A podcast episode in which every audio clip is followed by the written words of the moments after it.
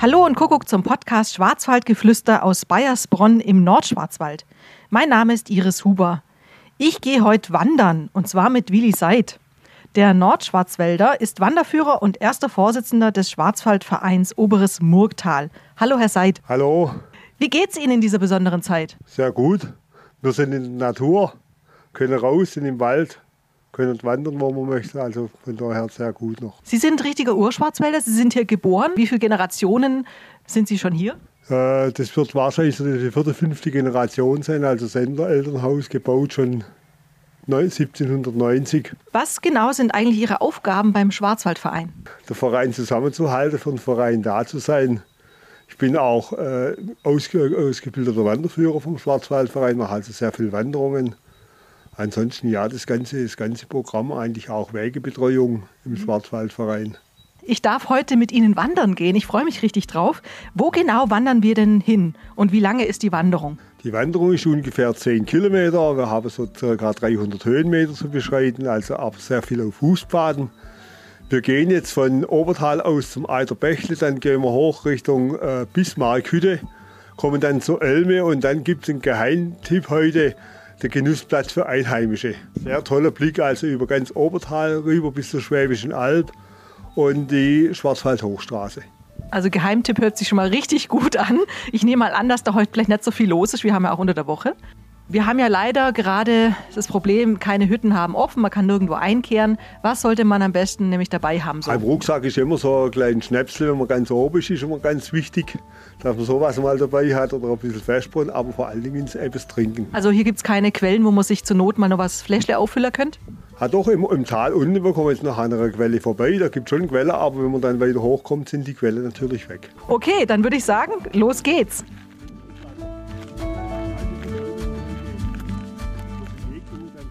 Da kommt die Quelle. Also das Wasser, wo hier kommt, ist alles, das ist richtiges kaltes Trinkwasser. Also hier könnte ich meine Flasche auffüllen. Wo sind wir jetzt hier genau? Im Eiterbächle. Genau. Ich freue mich, dass wir per Du sind, Willi. Ähm, Willi, mal angenommen, jetzt wären es hier 30 Grad. Im Sommer kann es auch schon ein bisschen warm werden hier, nehme ich an. Was sollte ich am besten zum Trinken mitnehmen? Entweder ein, ein, ein Früchtetee, so ein Eistee oder dann natürlich das Wasser hier nur. Wenn man das Wasser hier bei 30 Grad trinkt, das hat so ungefähr 5 Grad. Wenn man es daheim am, am Brunnen direkt trinkt, also richtig eisig kalt. Ja, hier hat man jetzt, wenn man ein Stück weiter hochgeht, hier hat es Brunnenkresse. Wie heißt sich das? Brunnenkresse. Äh, Ist fast wie Ackersalat, nur ein bisschen herber. Das ist also von der Größe her wie der Ackersalat. Das wusste ich gar nicht, dass sowas wild hier wächst. Und dann vor allen Dingen hier, wenn man in, in die Natur rausschaut, äh, da haben wir ein bisschen Licht, hat man viel Heidelbeere. Wenn wir nachher höher kommen, hat man Preiselbeere. Also man könnte hier zur Not auch ein paar Tage überleben. Ja, könnte man, mit Sicherheit. Wir sind jetzt hier am Tannenfels angekommen und äh, Willi und ich stehen jetzt hier ja, in einem schönen Wald und hier sind einige Moose. Was sind das für Moose? Es sind verschiedene Moose. Man hat also in Obertal sehr viel Moose gefunden und ist also ein Wegzeiger für eine gute Luft. Also nicht der Regen hängt mit dem Moos zusammen, sondern rein äh, äh, gute Luft. Wenn man schlechte Luft hat, hat man kein Moos. Genauso wenig wie, wie Flechte an die Bäume. Wie sieht es denn aus mit dem Borkenkäfer hier? Hat der Borkenkäfer ist sehr stark hier, im letzten Jahr vor allem durch die Trockenheit. Aber wird also relativ schnell bekämpft, dass wenn man irgendwo sieht, dass Bäume absterben, gehen wir relativ schnell rein und macht die weg, außer im Nationalpark. So, Willi, jetzt sind wir schon eine Weile unterwegs. Ähm, wo sind wir jetzt hier gerade angekommen? Wir sind jetzt ganz oben am Münstereck oben, gehen jetzt Richtung Bismarckhütte und nachher Richtung Elme.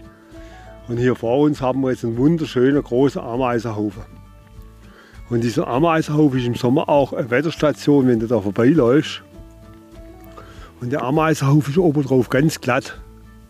Und keine Ameisen mehr drauf, nur musst du gucken, dass du heimkommst. Weil in der nächsten Stunde kommt es zum Regnen. Zwei Drittel sind unter dem Boden.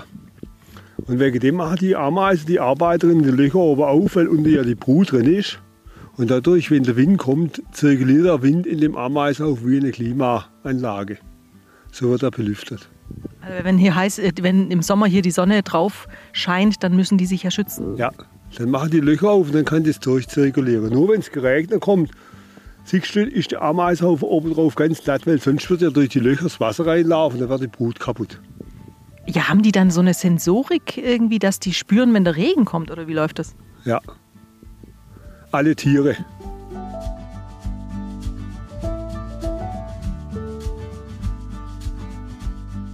So, Willi, jetzt sind wir angekommen. Ich glaube, das ist hier der höchste Punkt. Jawohl. Und äh, der Höhepunkt jetzt äh, steht hier an dem Platz, wo wir sind, ein Bänkle. Und drüber steht ein Schildle, Ureinwohner Nordschwarzwald, keine Spur Zahmer. Was hat es denn damit auf sich? Das hängt mit dem Nationalpark zusammen. Das hat also ein Lehrer von Obertal, der war früher in Obertal Lehrer, der Walter Mörle. Und der hat diesen Platz hier oben gemacht. Und es heißt ja, der Nationalpark, keine Spur Zamer, soll der Nationalpark sein. Und das schreibt er jetzt für die Ureinwohner. Also im Endeffekt, der Nationalpark ist wild. Genau. Und so sind die Ureinwohner von Obertal auch. Und du bist auch ein Obertaler, stimmt's? Ich bin auch ein Obertaler, ja. Genussplatz für Einheimische. Darf ich mich jetzt nicht hinsetzen, oder wie? Doch, doch, da darf sich jeder hinsetzen. Nur, wenn wir uns jetzt rumdrehen, um 90 Grad und schauen raus, dann haben wir praktisch ganz Obertal die Schwarzwald-Hochstraße vor uns. Wenn wir ein Stück links schauen, wenn es ganz klar wäre heute, dann könnten wir da hinten rüber die Berge sehen von der Schwäbischen Alb. Wie oft warst du schon hier oben?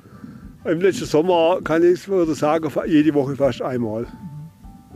Hast du hier oben deiner Frau einen Antrag gemacht? Nee, das war weiter unten. Na gut, willst du es verraten? Das war, ja, ich habe meine Frau schon relativ früh kennengelernt im Tanzkurs, aber da war ich noch zu jung, da wollte sie nichts von mir wissen. Und dann zwei Jahre später habe ich dann einen Antrag gemacht und dann haben wir auch geheiratet. Mittlerweile sind es schon 47 Jahre. Wow, dann sind es bald 50 Jahre in drei Jahren. Genau. Super. Also ich finde, das ist ein richtig schönes Blässle. Ja, das so Was- Machen wir jetzt hier Vesperpause? Machen wir fest Pause. Ja, Willi, wir sind jetzt wieder angekommen am Ausgangspunkt, am Obertal. Wie lange haben wir jetzt ungefähr braucht? So dreieinhalb, vier Stunden. Mit Vesper eingerechnet und natürlich ein Schnappes oben. Genau, genau. Und unterwegs angehalten und unterhalten. Wir haben uns sehr viel unterhalten. Ich habe viel erfahren. Vielen Dank. Gell?